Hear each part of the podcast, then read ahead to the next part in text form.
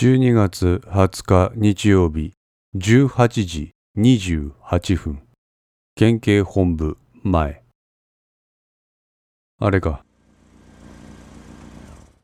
アイドリングをしていた車のエンジンが切られ中から男が2人現れた。一人は身の丈180センチはあるかと思われる体格の良い30代後半から40代前半の男。彫りの深い彼の顔つきと体格はどこか日本人離れした様子だった。一般的には男前と言われる部類の容姿を持っている。ゆっくりとした動作の一つ一つが直江に威厳を持たせていた。一方、もう一人の男は彼と対照的だった。身長165センチほどの彼は小太りだった。胴長短足の典型的な日本人の体型をしている。高山の表情はどこか柔和であり、他人の警戒感を解きほぐす不思議な魅力を持っているようだった。親しみを覚えるその表情はおそらく彼の肉付きの良さ、そして垂れ下がったその目つきから来るものなのだろう。直江と比べて高山の方が年齢は若く見えた。高山は車の外に出た途端、身震いをした。あ、寒い。直江は彼の言葉に耳を貸さない。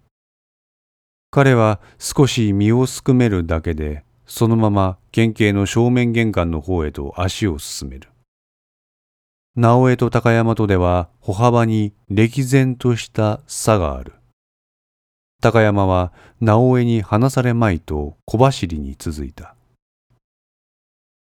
正面玄関から手にカバンを持った送信の男が現れると、玄関前に立っている警官が機敏な動作でその男に敬礼をした。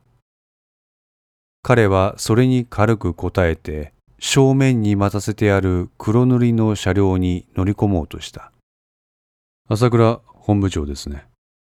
自分の名前を呼ぶ声に朝倉は振り向いた。東京地検特捜部です。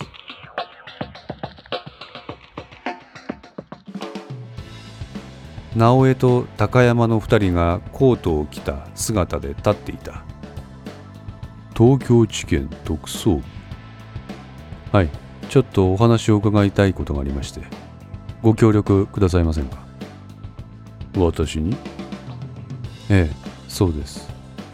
警戒している朝倉の様子を察したのか高山が朝倉に一枚のメモを渡した。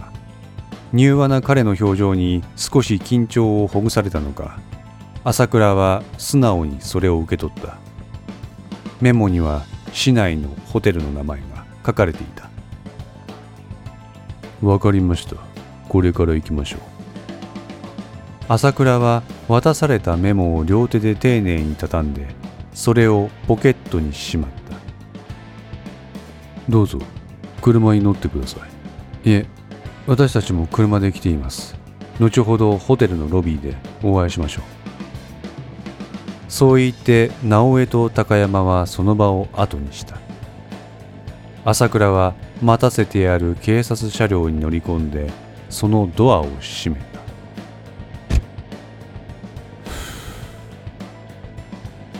深く息をついた瞬間彼の胸元が震えた。朝倉は胸元から携帯電話を取り出して誰からの着信かを確認した。朝倉はその名前を見るや否や深く座っていた体勢を一旦改めて背筋を伸ばしその電話に出た。お疲れ様です。朝倉です。お久しぶりです。ええ。そうですね。はい。ええ。はい。当然私の責任です。今回の判断はあくまでも私の独断です。ですから責めは私がすべて引き受けます。ええ。ええ。はい。そうですね。おっしゃる通りだと思います。そうです。どうしてあんな人間をこっちに派遣したのか、消せません。朝倉を乗せた警察車両は県警本部から金沢駅までまっすぐに走る片側4車線の道路を軽快に走る。車窓から北陸特有のボタ雪が降っているのが分かった。北陸の雪は北海道などと比較して気温が高く空気中に水蒸気を多く含むためべちゃっとした雪質の時が多い。水分を多く含むためそれが降る様子はボタボタと落ちてくるようで、こちらの方ではボタ雪と呼ぶ。そのボタ雪が窓ガラスに張り付いては溶けて水となり流れ落ちる。その様を見ながら朝倉は電話の向こう側の相手と話をしていた。今から独走と会います。ええ。ああ。要件はわかりません。ええ、わかりました。また詳細がわかりましたら報告します。電話を切ると朝倉は運転手に共通系無線の音量を上げるように指示した。無線の通信内容は当然、野子山連続殺人事件の捜査に関する内容のものが飛び交っていた。本部より各所現在までの検問状況をすべてデータで送れ。了解。こちら大正寺長署熊坂の検問状況を今から送る。了解。こちら津形東署栗柄の検問状況を今から送る。現場の捜査員の判断を優先せずにデータを吸い上げてそれをすべて自分たちで分析か。機動的とは言えんな。無線の様子を聞いていた朝倉は、心の中で松永をはじめとする捜査本部の手法に苦言を呈した。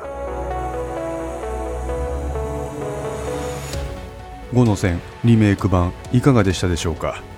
このお話は毎週木曜日に1話ずつ更新できるよう鋭意作成中です。